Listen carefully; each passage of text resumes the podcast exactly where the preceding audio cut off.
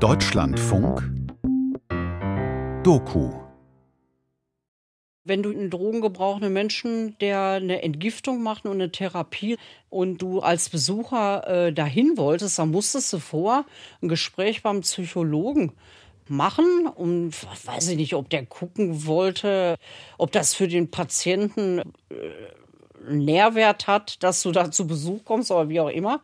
Patricia Patti Westermann, Mitte 50. Und äh, da hatte ich dann mal ein Gespräch beim Psychologen, der dann eine Viertelstunde vor mir gesessen hat, nicht ein Wort gesagt hat. Da habe ich gedacht, ja, ich bin ja, ich kann ganz schlecht still rumsitzen. Was will der überhaupt von dir?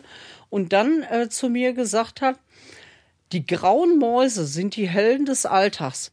Mit ihren kurzen schwarzen Haaren, der schwarzen Röhrenjeans und dem schwarzen Kapuzenpulli könnte sie die Leadsängerin einer Punkband sein damals habe ich mich echt angepisst gefühlt, wo ich gesagt habe, ja, äh, wer ist jetzt hier die graue Maus, Sie oder ich? Ich verstehe jetzt hier äh, den Sinn so nicht. Danach kam nur der Satz, der stete Tropfen hüllt der Stein.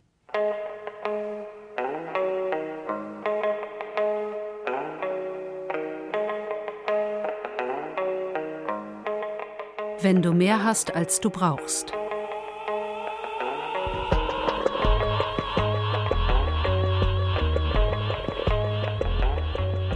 Ich bin Vollzeit im kaufmännischen Bereich tätig und äh, würde sagen, ich verdiene normal, also nicht übermäßig viel. Es reicht zum Überleben. Große Rücklagen kann ich nicht bilden. Eine Weihnachtsgeschichte aus Unna. Uns war immer wichtig, dass klar der Familie soweit ganz gut geht und dass man immer über den Tellerrand guckt. Und was mir gehört, gehört anderen auch. Also ich habe nicht so ein dieses äh, Meins, Meins, Meins. Feature von Jörn Klare.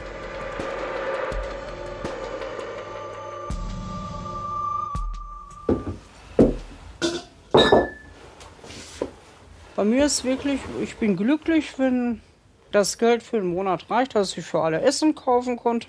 Das ist für den einen oder anderen noch gereicht. Auch der hat keine äh, nichts zum Anziehen, ja komm, da kriegen wir auch noch gestemmt irgendwie, dann ist meine Welt in Ordnung. Ein unscheinbares Haus mit drei verwinkelten Stockwerken unweit des Zentrums von Unna, ein Städtchen am östlichen Rand des Ruhrgebiets. Wohn- und Esszimmer wirken wie das Lager eines Flohmarkts. Viele ältere Möbel unterschiedlicher Stilrichtungen, viel älterer Kram aller Art. Mittendrin ein außergewöhnlich großer langer Tisch aus dicken Eichenbalken. Und in jeder Ecke mindestens ein Hund. Eigentlich äh, Haus äh, der offenen Tür. Patti bei den Vorbereitungen für den heutigen Heiligen Abend. Ja, Teil Familie, Teil die Jungs von der Straße. Die Gäste, die gleich eintreffen könnten. Wir wissen nicht genau, wer kommt. Ein paar wissen wir, die haben sich angesagt. Aber immer noch die Unbekannte, wer vielleicht dann kurzfristig noch vorbeikommt. Ihr könntet schon mal Teller verteilen. Ja, ich mache im Café. Ja. Was hast du? Seitdem ich Mitte 20 bin, habe ich das also eigentlich immer angeboten. Wenn jemand nicht weiß, wo er Weihnachten äh, hingehen kann, bevor das große Elend kommt und man alleine ist, dass ich da habe ich dann immer gesagt, ja, komm doch zu uns.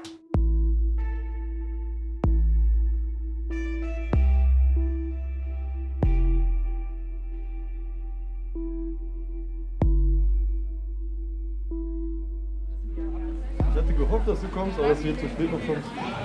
Es ist noch nie zu spät, hast du noch gesagt. Ja. Wenige Monate zuvor ein kleiner Platz in der Fußgängerzone von Unna. Ein paar Tische mit Informationsbroschüren zu Drogenfragen, ein paar Dutzend Passanten und ein knapp 40-jähriger, sportlich schlanker Mann mit einem Mikrofon. Jetzt möchte ich gerne noch mal ein bisschen was dazu sagen, wofür wir denn überhaupt hier sind. Und zwar sind wir hier zusammengekommen, um gemeinsam den verstorbenen Drogengebrauchern und Gebrauchern zu gedenken, sie nicht in Vergessenheit geraten zu lassen, denn hinter den jährlich steigenden Zahlen stecken Menschen. Also ich bin seit äh, 30 Jahren hier in Unna äh, eigentlich im Einsatz auch für drogengebrauchende Menschen, Obdachlose. Patti verteilt an einem der Tische Kaffee und Kekse. Also ich bin einfach in früher Jugend, äh, dass dann auch Freunde eben drogengebrauchende Menschen geworden sind und dass ich damit zu tun hatte. Ne? Mich nennt man hier einfach, die, die ist sowieso Naturstone, die braucht keine Drogen trinke keinen Alkohol, ich rauche nicht, ich konsumiere gar nichts. Aber habe eben Verständnis dafür, dass, also ich habe äh, nie den Anspruch gehabt, dass andere Menschen so leben müssen wie ich. Menschen mit Namen, mit Stärken und eben auch Schwächen, aber auch mit eigenen freien Willen. Menschen wie du und ich. Was äh, wir uns immer zur Aufgabe gemacht haben, dass wir ein offenes Haus haben. Zu uns kann jeder Tag und Nacht kommen, ist immer ein Schlüssel in der Tür zum Essen, Trinken oder wenn er das heulende Elend hat. Patti spricht von keiner sozialen karitativen Einrichtung, sondern von ihrer eigenen Familie, ihrem eigenen Haus. Ich weiß auch, dass viele denken, die hat sowieso einen am Helm, warum tut die sich das alles an? Aber ich brauche das für mein Leben, ich mache das. Ne? Tagtäglich erleben wir alle, wir Betroffenen, Ausgrenzung und Stigmatisierung der Gesellschaft. In allen Gesellschaftsschichten wird konsumiert, werden Substanzen gebraucht und doch hat man nur das Bild des typischen Junkies im Kopf. Auch der Mann mit dem Mikro, der sich selbst als drogengebrauchenden Menschen beschreibt, lebt in ihrer Familie. Ja, Björn wohnt bei uns. Wir haben uns, glaube ich, so vor zwei Jahren adoptiert, gegenseitig. Zum Abschied eine Einladung. Äh, jetzt hatte ich so viel zu tun. Äh, ich sage, ich schaffe doch nicht mal eine Bude zu putzen. Das, wir haben ja auch noch fünf Hunde. Ne? Also dementsprechend sieht das aus. Ich meine, ich habe nicht den Anspruch, dass da am Grabstand steht, sie war die sauberste. Aber es muss ja wesentlich so sein, dass man Leute empfangen kann. Ne? Und da würde ich mich riesig freuen, wenn du da nochmal wiederkommst.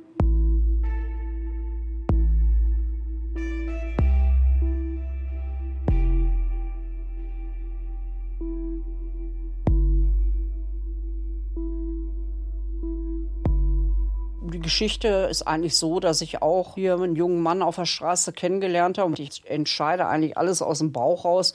Und dann hat sich das so entwickelt, dass er auch hier geblieben ist und gesagt hat, ich habe da eigentlich auch gar keinen Bock mehr drauf, Pillen äh, einzuwerfen, kann ich nicht einfach mal ein bisschen hier bleiben und mal gucken, wie das so ist, wenn ich so gar nichts nehme. Das haben wir dann hier auch gemacht. Auf jeden Fall, dieser junge Mann hat dann auch wieder den Kontakt nach Hause gewählt und gab mir dann äh, einen Telefonhörer weiter und äh, ich sah mich dann mit einem Gesprächspartner eines ranghohen Menschen. Einer bekannten Rockergang gegenüber, die hier nicht genannt werden soll.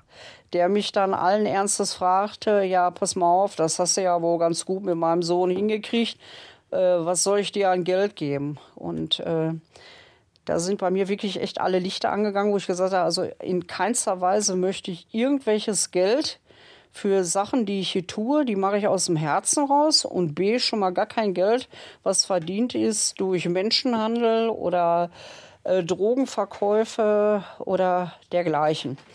Und äh, dann hat mir dieser Mensch nach langem hin, ja, das könnte er nicht verstehen, hat gesagt, nein, mache ich nicht, will ich nicht, alles gut. Hat er mir dann gesagt, ja, pass auf, dann machen wir das anders, dann schick mir ein Foto und eine Adresse, wo du Stress hast mit irgendeinem Menschen und äh, dann regeln wir das so. Ja. Sie hält kurz inne, überlegt. Bis jetzt war in meiner Hitliste noch niemand so hoch, wo ich gedacht habe, ah, die Karte ziehst du mal. Ich glaube, der muss von diesem Planeten. Bis jetzt habe ich eigentlich meine äh, Sachen immer allein regeln können.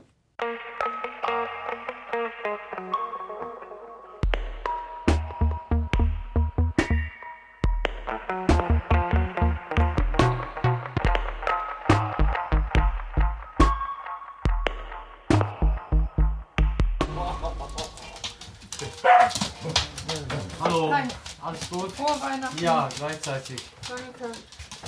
Hallo Roland. Hallo. Alles gut zu Weihnachten. Ja, Der erste Gast legt, wie die weiteren Gäste auch, keinen Wert darauf, seinen kompletten Namen im Radio zu hören. Die meisten wollen auch nicht weiter beschrieben und somit persönlich erkennbar werden. Das ist die Bedingung dafür, dass in Pattys Wohn- und Esszimmer an diesem heiligen Abend mit etwas Abstand zum großen langen Tisch ein Aufnahmegerät laufen darf. Kann ich dir helfen? Oder? Du kannst vielleicht schon mal gucken, ob du die Raclette kriegst. Die was? Raclette da hinten, ob man die schon mal Ah, aufmachen so, Ich glaube, okay. zwei Stück sind das. Ja. Bei den Vorbereitungen mit dabei Pattys Mann Roland und die gemeinsame Tochter Jasmin. Die kommen mitten auf den Tisch. Ja. Ja, konkret Familie gibt es ja mein Mann, seit äh, fast 30 Jahren verheiratet. Meine Tochter ist unterdessen 28. wohnt in einer eigenen Wohnung im selben Haus und arbeitet als Sozialarbeiterin. Dieses normale Modell, wie andere Kinder das mal kennenlernen konnten, Mama, Papa, Kind, das kennt die ja gar nicht. Die kennt wirklich ja immer nur ja, das, was da ist, mit allen Teilen. Und äh, einmal, da habe ich dann wirklich auch gedacht, äh, ob ich das hier so richtig mache. Da hat da meine Mutter, ähm, was ja eben die äh, Oma von Jasmin ist, gesagt, ja Jasmin, was wünschst du dir denn zu Weihnachten? Und mein äh, Kind dann sagt, Oma, bitte kannst du uns Geld geben, damit Mama mit uns allen, die hier leben, dass wir einmal essen gehen können. Ne, andere Kinder, die dann von Toys R Us mit den Prospekten kamen und mein Kind, Oma, gib uns Geld, damit wir essen gehen können. Da habe ich mich echt wirklich einmal geschämt und habe gedacht, oh, vielleicht ist dem Kind doch hier einiges entgangen. Welches Kabel brauchst du denn? Was für ein Kabel? Wir müssen dann an verschiedene Steckdosen gehen. Ja. Also an die Kabeltrommel kann man eins machen und dann hier die Steckdosen müssen wir rein. Ehemann Roland ist dabei, die beiden Raclette-Geräte mit Strom zu versorgen. Ja, der hat immer gesagt, ja, wenn du meinst, äh, du musst das tun, dann mach das. Zum Teil, wie er konnte, hat er auch unterstützt, aber eigentlich hat er mich immer hier mein Ding machen lassen. Dass sie hier zum Essen kommen können, Wäsche waschen oder dergleichen. Er hat das eigentlich immer mitgetragen. Ja, dann zeig mal, wie du das vorhast. Ich habe das ja hier noch nie gemacht. In den letzten Jahren hat der gelernte Metallarbeiter und einstige Marathonläufer, der eine Zeit lang auch Mitglied der sozialistischen Falken war, gesundheitliche Probleme, unter denen auch sein Sprechen leidet. Also er ist ein sehr ruhiger, introvertierter Mensch und äh, viel Schichtdienst gemacht. Ja, und wenn der dann auch Nachtschicht und die und eben wieder zwei, drei da vor der Tür gestanden, sagen wir mal, wir wissen nicht heute Nacht wohin. Ja, ich denke dann auch nicht großartig, dass ich entscheide immer fast alles aus dem Bauch raus. Ja, ja, dann warte, ich mache euch eben das Schlafzimmer fertig, müsst ihr euch das Schlafzimmer teilen. Ich schlafe dann auf dem Sofa. Und äh, dass Roland dann von der Nachtschicht gekommen ist und ein, einer Selbstverständlichkeit, was vielleicht ja auch normal ist, in sein Bett wollte und da dann eben äh, zwei Herren nächtigten und er dann ins Wohnzimmer kam und sagt, äh, was ist das? Ja, ich sag, was, was ist das? Kannst du jetzt hier auf dem Sofa schlafen? Die Jungs haben keine Unterkunft gehabt äh, für nachts da musst du mal hier jetzt auf dem Sofa schlafen. Da hat er dann einmal gesagt, pass mal auf, du kannst ja hier in dem Haus machen, was du willst. Und hier kann auch hinkommen, wer will. Aber eins, und darauf bestehe ich, mein Bett bleibt mein Bett. Musste ich dann äh, zähneknirschend äh, zugeben, hat er ja recht, musste die Herren wecken und damit Roland in sein Schlafzimmer konnte. Das habe ich dann auch wirklich äh, ab da auch nicht mehr gemacht, dass ich sein Bett untervermietet habe.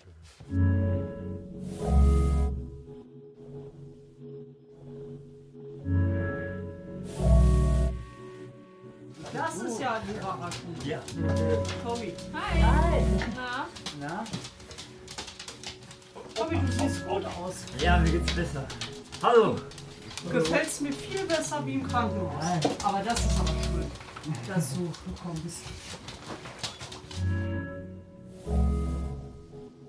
Von meinem Naturell gehe ich auch grundsätzlich, obwohl ich mir dann hinterher immer sage, immer, du kannst doch eh nichts ausrichten. Ich gehe auch in jede Schlägerei rein, ob ich die kenne oder nicht.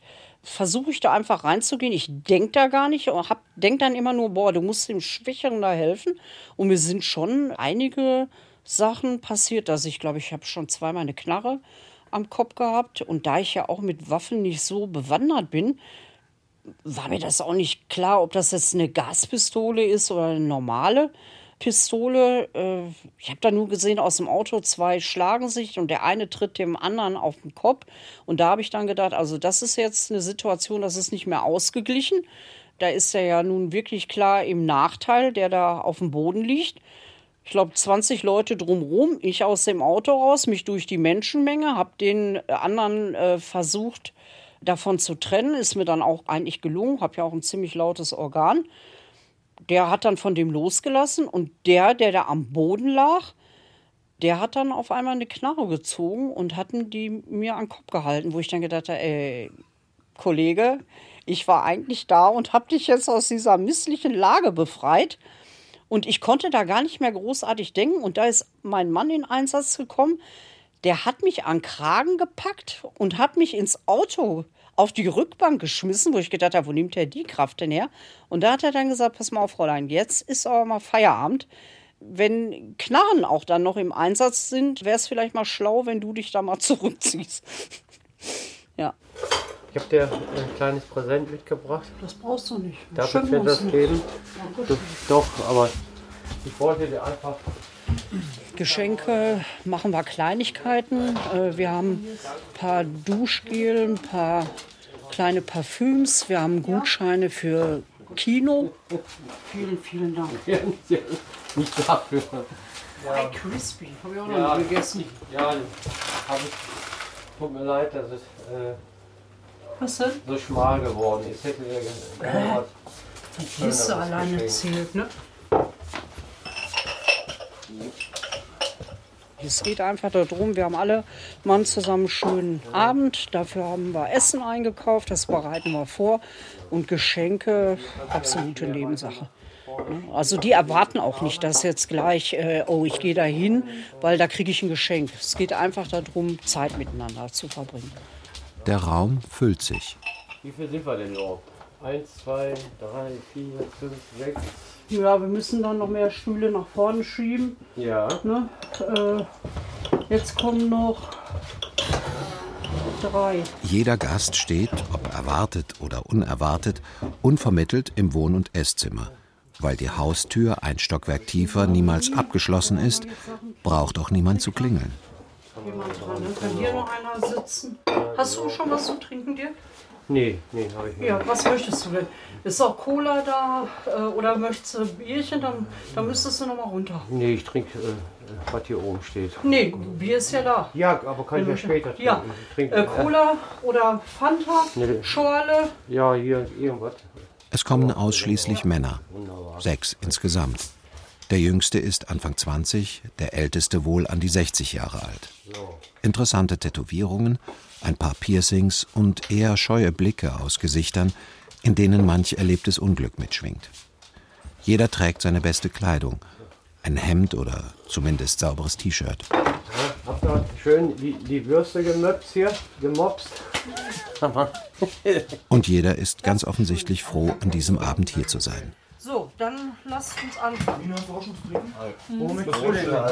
Ich äh, setze mich hier, du sitzt da, dann gehst du neben mir. Weißt du warum? Weil wenn was fehlt, dann kann ich schnell eben in die Küche lösen. So, jetzt kann ich glaube ich erstmal.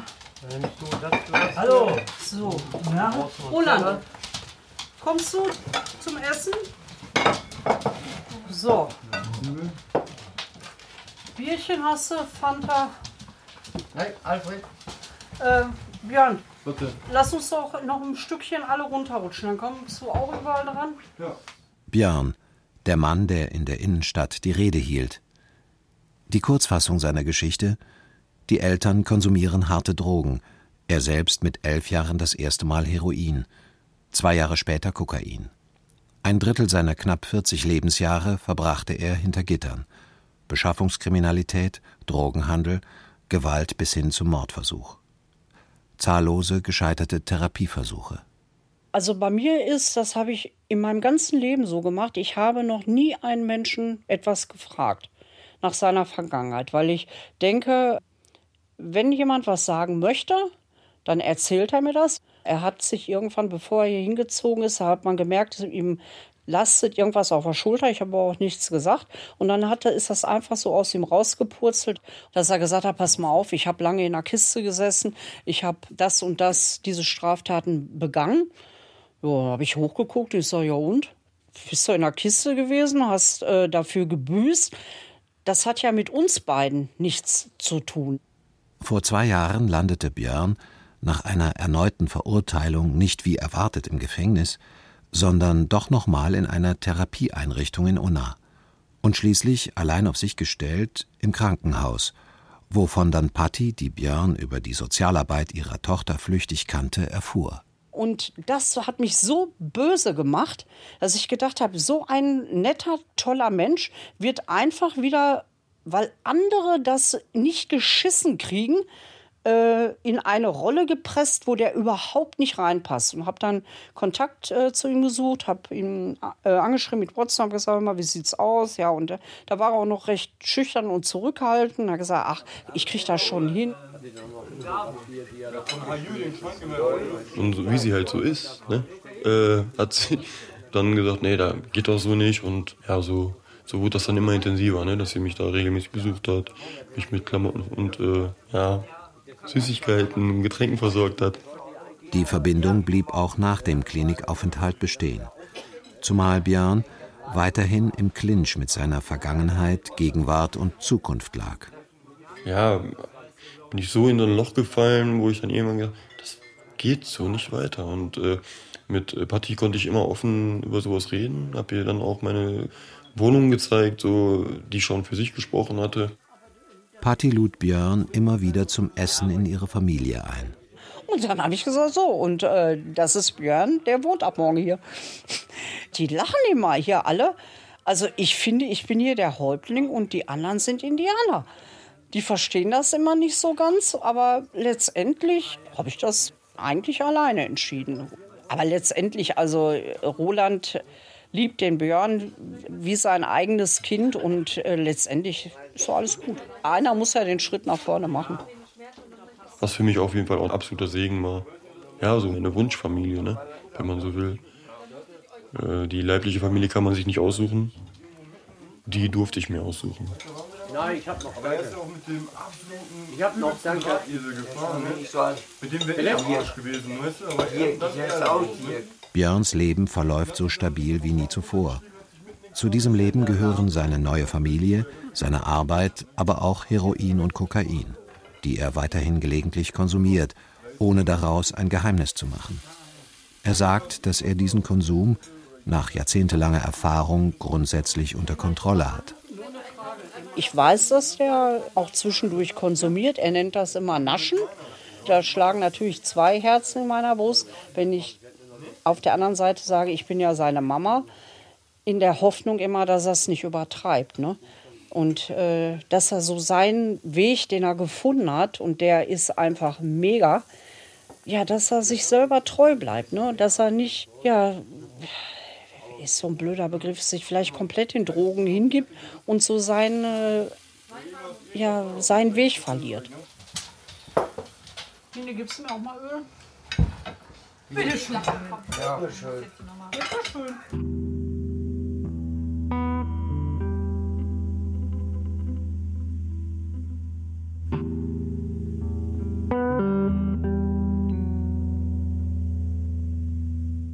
Frank habe ich kennengelernt durch äh, meine frühere Arbeit. Da habe ich im Konzertgewerbe gearbeitet. Björn hatte eine Art Vorgänger. Die Geschichte begann mit Franks Hund. Wie ich da angefangen bin, äh, gab es einen Hund dort, wo man sich am ersten Tag unterhielt, nee, der bleibt nicht mehr hier, der ist äh, in der Kiste, also äh, im, im Gefängnis und wir kümmern uns nicht drum. Ja, und dann war eben so meins, ja, aber wir können ja den Hund hier nicht äh, einfach ins Tierheim bringen, dann nehme ich den. Ja, und nach Monaten kam dann eben der Besitzer wieder aus dem Gefängnis und hörte dann, immer der sucht seinen Hund, äh, der ist auf dem Weg zu dir. Ja, da habe ich gedacht, ja, das ist auch schön, kann den Hund dann direkt abholen. Das hat sich dann direkt gekehrt. Äh, Hund und Besitzer sind gleich geblieben. Und das dann ungefähr für die nächsten 30 Jahre. Patti lächelt. Obwohl die 30 Jahre mit Frank waren nicht gerade leicht, sagt sie, während einer ihrer Hunde ihre Aufmerksamkeit sucht. Nein, ich würde schon fast sagen, manisch-depressiver Mensch, wo es wirklich schwer war, den mal aus der Reserve zu locken, zu gucken, was ist mal schön für ihn, was äh, könnte man mal machen, damit es ihm besser geht. was ihm Halt und Stabilität gegeben hat, eben, dass er hier Familie hatte, rund um äh, Ansprechpartner. Ja, zumal ging es dann auch, dass er eigentlich mit Roland ganz gut zurechtgekommen ist. Hat das eigentlich immer geklappt, dass wir ihn immer mit hier in die Familie integrieren konnten. Aber eben drogengebrauchender Mensch mit vielen Aufs und Abs. Geendet hat das. Ich bin 2018 ziemlich krank geworden, dass ich ganz viele Sachen zurückfahren musste, weil ich einfach äh, mit mir selber kaum klargekommen bin. Und ich dann zu Frank gesagt habe, Frank, äh, es geht einfach nicht, ich kann nicht noch Verantwortung für dich weiter übernehmen. Was bei Frank auch viel bedeutet hat, dass er uns auch finanziell viel geschädigt hat, dann Sachen von ihr mitgenommen hat, ins Pfandhaus gebracht hat oder Sachen, die dann auch überhaupt nicht mehr auffindbar war, wo ich dann irgendwann gesagt habe, Frank, ich kann das nicht mehr. Äh, du musst zusehen, dass du alleine klarkommst. Wenn du alles mit Füßen trittst, dann muss das jetzt hier mal zu Ende sein. Dann ist er auch ausgezogen und circa ein halbes, dreiviertel Jahr später, wo wir keinen Kontakt mehr hatten, hat er sich erhängt.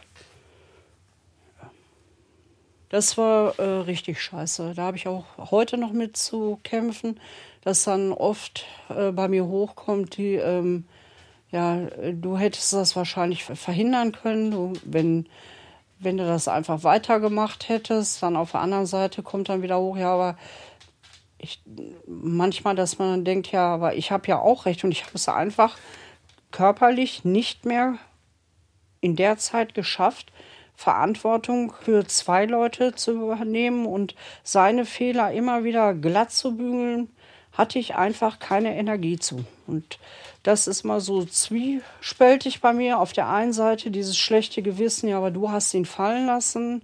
Und auf der anderen Seite eben auch immer Bestätigung so durch mein Umfeld, die dann sagen immer, wer macht das 30 Jahre immer auf und ab und mit Rückschlägen, dass man, dass ich mir eben kein schlechtes Gewissen machen muss. Aber mit mir selber bin ich schon oft am Hadern.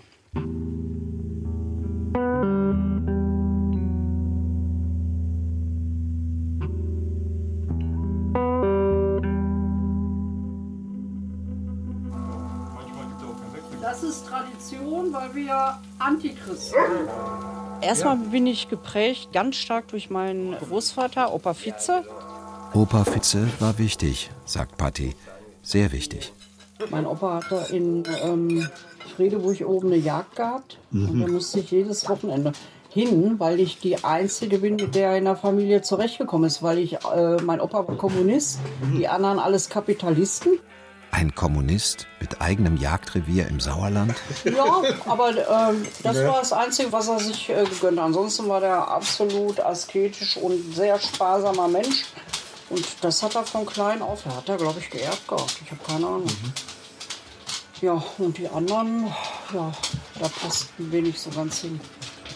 Mit dem Nerzmantel, dem Sofa und so. Ich würde noch mal welches machen. Ich glaube, Thunfischcreme.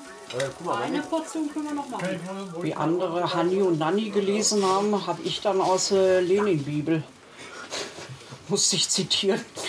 Und, ja, aber ich fand das auch nicht so schlimm. Wir waren mit Opa auch immer auf äh, Kommunistenfeste in Essen und Bochum ja, und Z-Feste und ach, was weiß ich.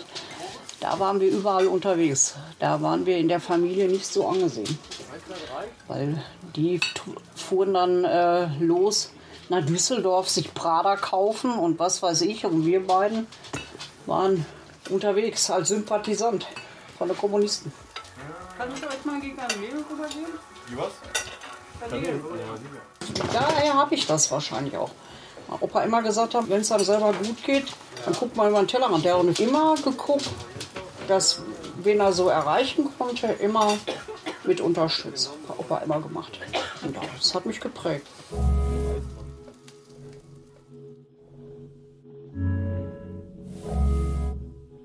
Der hat mir einfach auch Sicherheit gegeben und äh, durch den habe ich das auch kennengelernt. Über den Tellerrand gucken, nicht nur gucken, ich, ich, ich, schrappen, schrappen, schrappen, alles äh, äh, aufs Häuflein für mich, sondern einfach zu gucken, Mensch, wenn ich doch genug habe und das auch eigentlich reicht äh, für mich, dann kann ich das auch mit anderen teilen. Und dann kommt so viel zurück. Äh, ja, und so hat sich das immer durch mein Leben gezogen.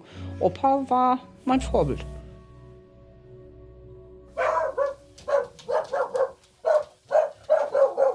Die Hunde, die wir haben, die sind alle, kommen fast alle aus Spanien, sind auch Hunde, die teilweise richtig misshandelt worden sind, die mit Schusslöchern hier ankommen, mit abgeschnittenen Schwänzen, traumatisiert. Und wo eigentlich es immer heißt, ja, die kommen hier zur Pflege hin und wenn wir ein gutes Zuhause gefunden haben, dann geben wir die auch weiter. Hat bis jetzt eigentlich in 15 Jahren kein Hund geschafft. Sind alle hier geblieben. Patti arbeitet neben ihrer kauffraulichen Arbeit bei einem Industrieofenhersteller nicht nur ehrenamtlich für die Unnahe Tafel, die finanziell schwache Menschen mit Lebensmitteln versorgt, sie hat auch eine Tiertafel ins Leben gerufen, die Futter für die Tiere finanziell schwacher Menschen verteilt. Und sie engagiert sich bei Yes. Die Abkürzung steht für Junkies, ehemalige und Substituierte – ein Netzwerk, das sich für die Interessen und Bedürfnisse drogengebrauchender Menschen einsetzt.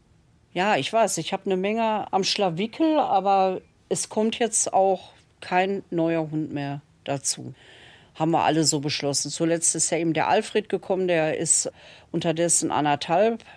Ähm, der sollte vermittelt werden, hatte zweimal eine eigentlich eine Stelle, wo er hin sollte, aber dann waren wieder irgendwelche Querelen, dann passte der Hund nicht zu dem vorhandenen Hund. Die anderen Leute sind auf der Autobahn am Weg hierhin verschwunden ins Niemandsland. Da haben wir nie wieder was von gehört. Wo wir dann letztendlich auch gesagt haben, ja, dann ist das Karma, dann sollte der Alfred einfach hier bei uns bleiben.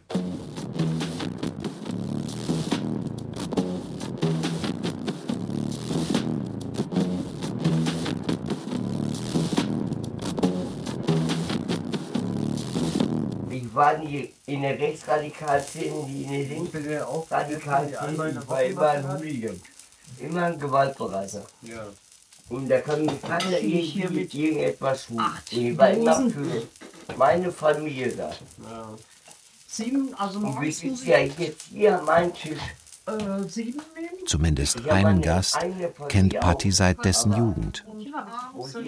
Eine Zeit lang habe ich, hab ich Hooligans gehabt, aber nicht jetzt bewusst, sondern das hat sich einfach so ergeben. Tanztablettenkinder, die habe ich die mal genannt. Ne? Und äh, die hatten nicht so eine riesen Anbindung zu Hause. Junge Männer mit einer Vorliebe für Partydrogen. So Schlüsselmomente, es schellt. Es begann mit dem Sohn einer Freundin. Ich mache die Tür auf und dann steht da ein kleiner achtjähriger Junge mit dem Koffer. Ich dachte, äh, was willst du? Was machst du hier? Ja, Mama ist mit ihrem Freund in Urlaub gefahren und die hat gesagt, dann soll ich so lange bei dir bleiben. So hat sich das eigentlich entwickelt. Dann ist er mit 18, der ist in die Hooligan-Szene, sag ich mal, abgerutscht. Ja, und dadurch haben wir eigentlich dann wieder mehr Kontakt gehabt, weil sich seine Familie so ziemlich ganz von ihm losgesagt hat und ich so sein Ankerpunkt war, ja, da kann ich mal hingehen, da gibt es auch Essen und da kann ich einfach sein, wie ich bin, auch wenn ich eigentlich eine ganz andere Einstellung teile wie äh, Hooligans, ihre politische Meinung. Ja, und so ist das dann gekommen. Der hat dann seine Freunde mitgebracht, ja, die sich dann hier auch wohlgefühlt haben. Ja, und schon war ich dann fast jeden Abend eben für die Jungs äh, Anlaufpunkt. Mitte der 90er Jahre beobachtete nicht nur Patti, dass organisierte Rechtsradikale sehr gezielt junge Fußballfans, die, so Patti, ein bisschen einfach strukturiert waren, unter anderem mit Alkohol und Zigaretten zu ihren Treffpunkten lockten, um mit ihnen ihre, so Patti, Bodentruppen zu erweitern. Dem wollte sie etwas entgegensetzen. In Berlin waren wir mal, so dass wir eine Synagoge besucht haben. Anlässlich muss ja für, die fahren ja nicht mit mir irgendwo hin, weil ich sage so, jetzt zeige ich euch mal, äh, wie ich meine, wie es richtig ist im Leben und nicht rechtsradikal. Ich habe das dann verbunden immer mit, wir fahren zur Love Parade, die sind zur Fuck Parade gefahren. Und dann machen wir aber sonntags, machen wir mal hier mit Mutti-Programm. Ne? Das ist dann Pflicht, weil ich habe euch auch dahin gefahren dass man dann versucht hat, wo ich immer sage, Männer kriegst du auch immer über Essen. Ne? Wenn die äh, zum Essen abends gekommen sind und haben neue, ähm, mit ihrem rechten Gedankengut, ne? dass man die dann auch erstmal labern lässt. Und dann, na, dann kommen sie. Entweder habe ich dann einen türkischen Freund eingeladen, der dann äh, für uns gekocht hat. Aber natürlich, wer viel Hunger hat, und Ausländern gegenüber eher unfreundlich gesinnt war, bekam statt des türkischen Essens ein rein deutsches Schinkenbrot. Wir können ja nicht auf der einen Seite sagen, äh, wir wollen die Leute hier nicht, aber das Essen dann mitnehmen, geht irgendwie nicht. Ne? Verstehst du? Ne? Und das geht, dann, das geht dann zwei Abende und dann knicken die auch ein. Ne? Dass sie dann auch mal bereit sind zuzuhören oder zu hören, was, der Kemal, der Kemal ist Türke? Einige Hooligans zogen gleich bei ihr ein, blieben, wenn sie keinen anderen Schlafplatz hatten, bisweilen für Monate bei Patti wohnen. War nicht immer leicht, sagt sie. Einerseits die Gewalt, die sie nicht immer verhindern konnte, andererseits die Geisteshaltung ihrer jungen Gäste.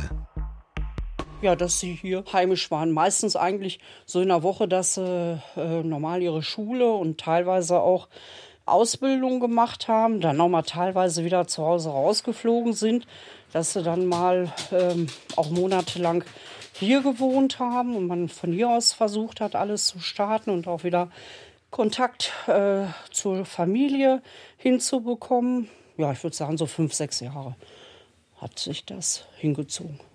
Bisweilen, sagt Patti, habe sie sich auch überschätzt. Und auch blauäugig, wie man ist. Ähm, dass man denkt, oh, man hat absoluten Zugang zu den Jungs äh, und ich brauche mich da nur hinstellen und sagen, so, hier wird aber keiner mehr geschlagen. Also so einfach funktioniert das nicht, dass dann auch im, wie nennen wir das hier im Pott, im Schisselameng, ich auch schon mal über einen Marktplatz geflogen bin, weil ich einfach im Weg stand zwischen Gegner und äh, einem von meinen Jungs. Da wurde ich dann auch mal eben an die Seite geräumt. Also das habe ich auch erlebt. Und auch natürlich auch Gewalt so untereinander, dass sie, wenn die verbal nicht mehr weiterkam, also das war manchmal schon unangenehm. Neben der Gewalt war das Weltbild ihrer jungen Gäste die größte Herausforderung. Also das ist schon, dass man oft auch äh, durchatmen muss. Und dann habe ich aber gedacht, ja, wenn ich aber jetzt genauso äh, wie alle anderen mit dem Zeigefinger und sagen, so darf man nicht denken und das ist komplett anders, äh, wie ich denke und lebe. Ich habe immer gedacht, ich, äh, ich lebe denen das eigentlich vor, dass man tolerant ist, dass für jeden hier die Tür offen ist, egal welcher Herkunft, egal welcher soziale Status. Und dass man dann dadurch äh, vielleicht versucht, ja, dass sie sich für neue Sachen öffnen. Und bei einigen hat das auch geklappt. Wir haben auch einige hier gehabt, die absolut sich nicht an soziale Normen halten wollten oder konnten. Und ich habe das immer genannt, äh, ich mache hier tote Platte. Ich erzähle tausendmal das Gleiche. Wir essen dann, wenn alle am Tisch sitzen. Wir fragen, hast du auch was zu trinken? Und dann fangen wir gemeinsam an zu essen. Und dass ich einen dabei und ich so, mach das nicht, ja, brauchst du ja auch nicht. Und irgendwann ähm, so, habe ich das so nach Wochen, dass er so nebenan gefragt hat, Marian, äh, hast du auch schon was zu trinken? Und da habe ich so, so innerlich so gelacht und habe gedacht, boah, den hast du auch geknackt. Patti lächelt. Dann nimmt er den Teller und schmeißt den durch den Raum und sagt, so eine Scheiße, jetzt mache ich genau das, was du willst. Das wollte ich nicht. Aber ehrlich gesagt, es hat nicht wehgetan. Das fand ich super. Das fand ich, das, also die Geschichte, da, da habe ich so gedacht, ja, man muss einfach manchmal einen langen Atem haben und sich selber auch zurücknehmen und dann einfach mal gucken, wohin die Reise geht.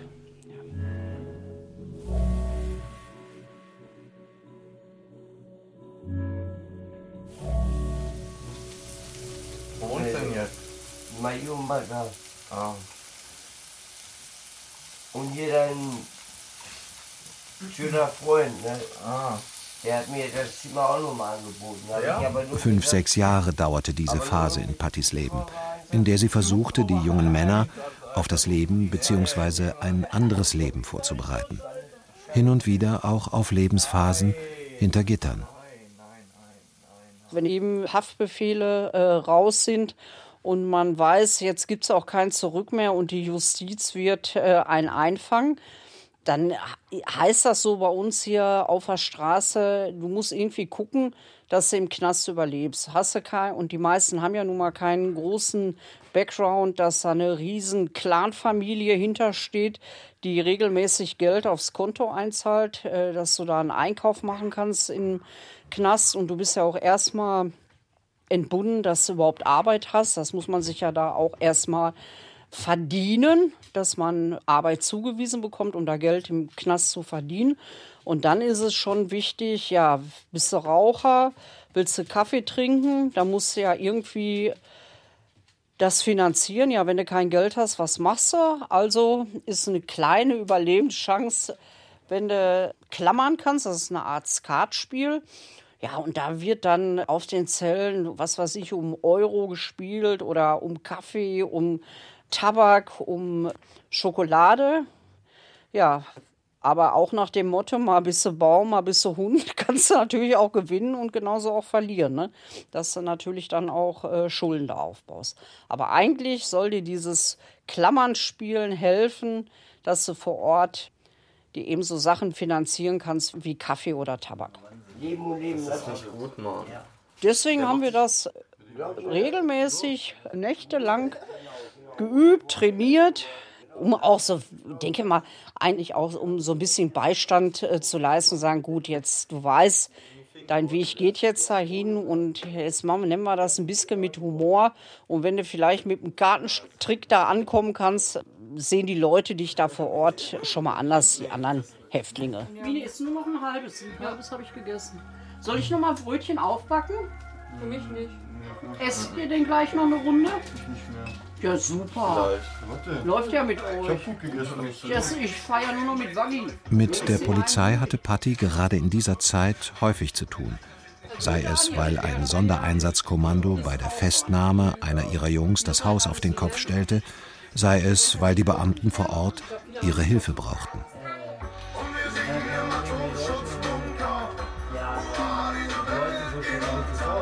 Wir sind ja hier, ich nenne das immer kleines Dorf, dass auch Anrufe von der Polizei kamen. Und hören Sie mal, wir haben am Wochenende ziemlich wenig äh, Herrschaften auf der Schicht. Wäre das möglich, dass Sie äh, Ihre Jungs ein bisschen äh, zurückhalten, dass Sie mal so ein Videoabend vielleicht mal machen? Das fand ich schon ziemlich lustig, dass man schon äh, damit gerechnet hat, oh Gott, Freitag, die Bekloppten sind wieder in der Stadt unterwegs und mischen die Läden auf und äh, dass man dann versucht hat und sagt, ach, geht das nicht? Das also jetzt das Wochenende ist mal ganz schlecht, wenn die unterwegs ist, können, äh, können sie die nicht einfach anbieten. So ungefähr. Ja, jetzt mache ich mal ein Schwein. Fast eine Million. Du, ich will auch mal hier. Und dann mache ich mir Kartoffelchen. Die meisten der Jungs sind nicht nur aus Pattis Nest längst rausgewachsen, sondern auch aus der damaligen Szene. Einige haben eigene Familien, eigene Handwerksbetriebe. Die wollten mein Piercing letztens rausnehmen, OP. Ich so, nee, dachte ich, ey, schon 30 Jahre drin. Ich weiß gar nicht, wie ich das rauskriege, Mann. Ich weiß gar nicht, dass manchmal weiß ich gar nicht, dass ich ein Piercing habe. Was? Die Mägen sind gefüllt, am großen langen Tisch entspannte, zufriedene Gesichter. Was willst du dir für ein Tattoo machen lassen? Ich weiß es noch nicht. Irgendwas. Aber ich glaube, was im Gesicht oder so. Nicht im Gesicht. Doch. Ich würde gerne mein Traumtattoo haben, Freddy. Oder an der Hand. Was Hand oder Freddy. Krüger. Willst du den haben auf den Arm? Oh, mein. Hier, nochmal. Gut. Da kannst du nicht erstmal die Arme zupflastern? Gesicht ist immer so befremdlich. Ich arbeite seit meiner Lehre ununterbrochen. Ich habe noch nie aufgehört zu arbeiten. Einfach wahrscheinlich auch, ja, weil ich einfach dann jeden Monat mein Geld kriege und damit dann alles, was mir so im Kopf rumschwirrt, was ich gerne machen möchte im sozialen Bereich, damit erfüllen konnte.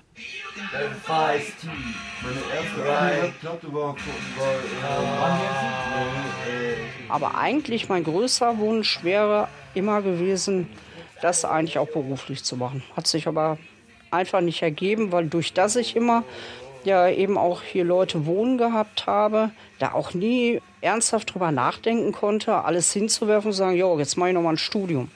Ging einfach nicht. Ihre praktische soziale Arbeit hat Patti daran gehindert, soziale Arbeit zu studieren.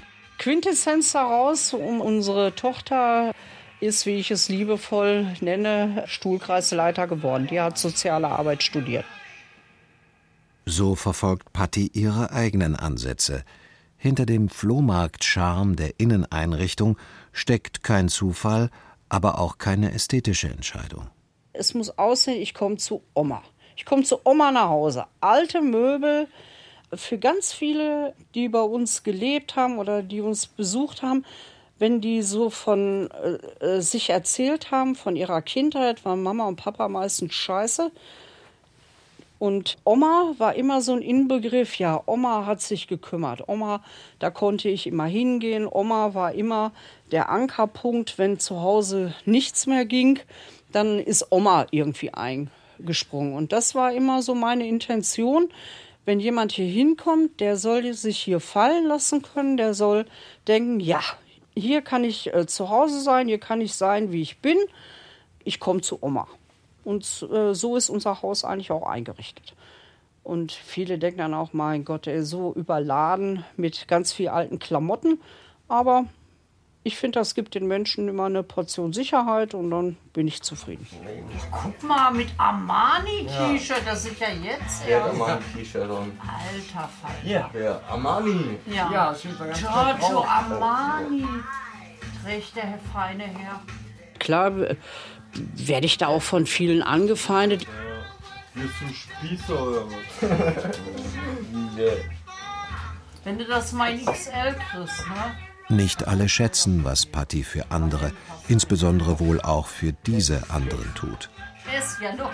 Menschen, die immer wieder in Konflikte mit den ungeschriebenen und auch geschriebenen Gesetzen der Gesellschaft geraten. Aber ich brauche nur, ey, guck mal, Aber das hat mich nie beirrt, mit meinem Weg weiterzumachen. Ich bin ich und ich muss klarkommen und ich finde, ich habe einen Zugang zu den Menschen, dann mache ich das auch.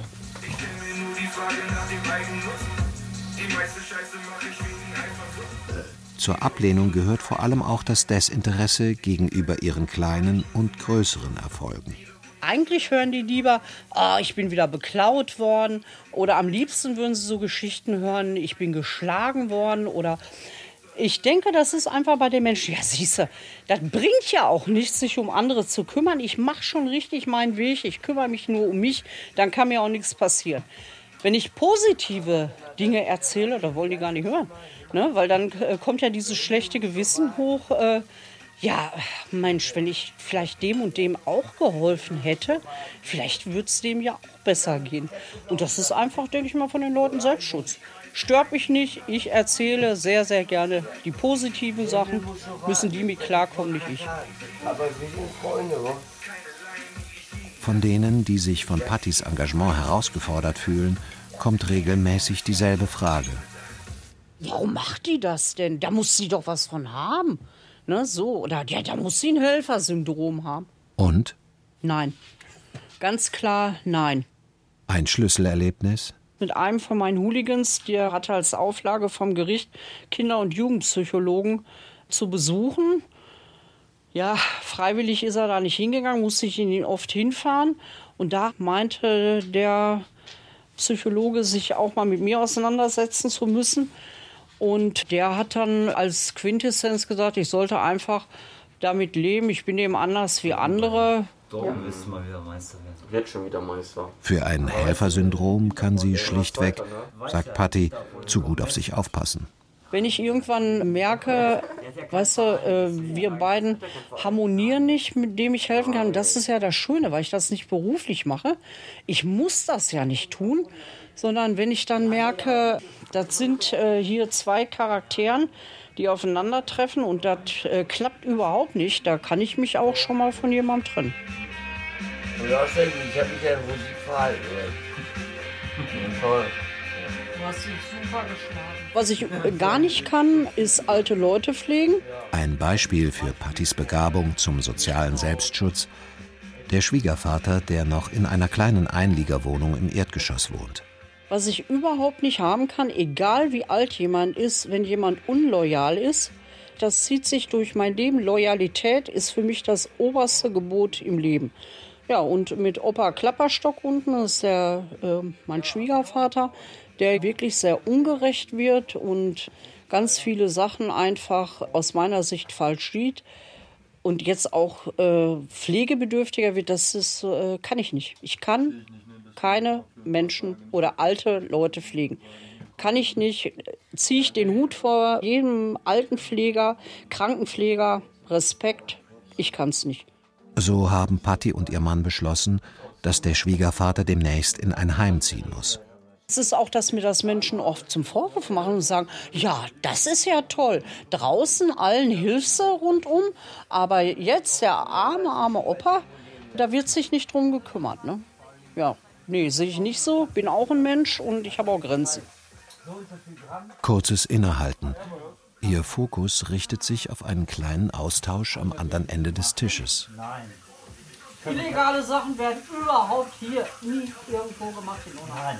Nein, da sagen wir ganz klar, nein. Mama, geht um Katzen füttern. Ach so, Ja, ich genau. bin ja schon wieder woanders. Nee. Ich höre ja nur abwiegen Gramm. Nee, nee. Das war Katzenfutter. Kurz vor Mitternacht. Der Abend, der anderen Menschen heilig ist und auch hier schön und friedlich war, trudelt seinem Ende entgegen. Einen schönen Abend, der äh, noch nicht zu Ende ist. Und da wollte ich mich einfach mal bedanken. Dankeschön. Ich Bitte sehr. Prost. Prost, Jolos. Auf dem großen langen Tisch aus dicken Eichenbalken stapeln sich leere Teller, Platten, Schüsseln. Lass mich stehen, Maggie, ich mach das gleich. Ja, das ist in Ordnung. Bleib mal sicher. Es ist ein wirklich ganz außergewöhnlich großer langer Tisch. Hatten wir bis äh, jetzt, das äh, Schild steht jetzt leider in der Ecke, das äh, bau dir längere Tische. Pattis Lebensmotto. Wenn du mehr hast, als du brauchst. Wenn du mehr hast, als du brauchst, bau dir längere Tische und nicht höhere Zäune. Eine Weihnachtsgeschichte aus Unna. Und das war für mich immer, immer wichtig.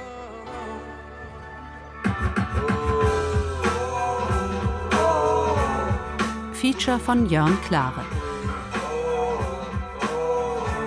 Und der Psychologe, der Patti zu ihrem Ärger damals eine graue Maus nannte, was glaubt sie, hat er damit gemeint? So mit Abstand gesehen, so Jahre später, da habe ich gedacht, ach, eigentlich hat er ja gar nicht Unrecht gehabt. Ich bin ja auch eine kleine, kleine graue Maus, die versucht, mit dem bisschen Mittel, was er hat, äh, anderen das Leben ein bisschen schöner zu machen. So habe ich das interpretiert.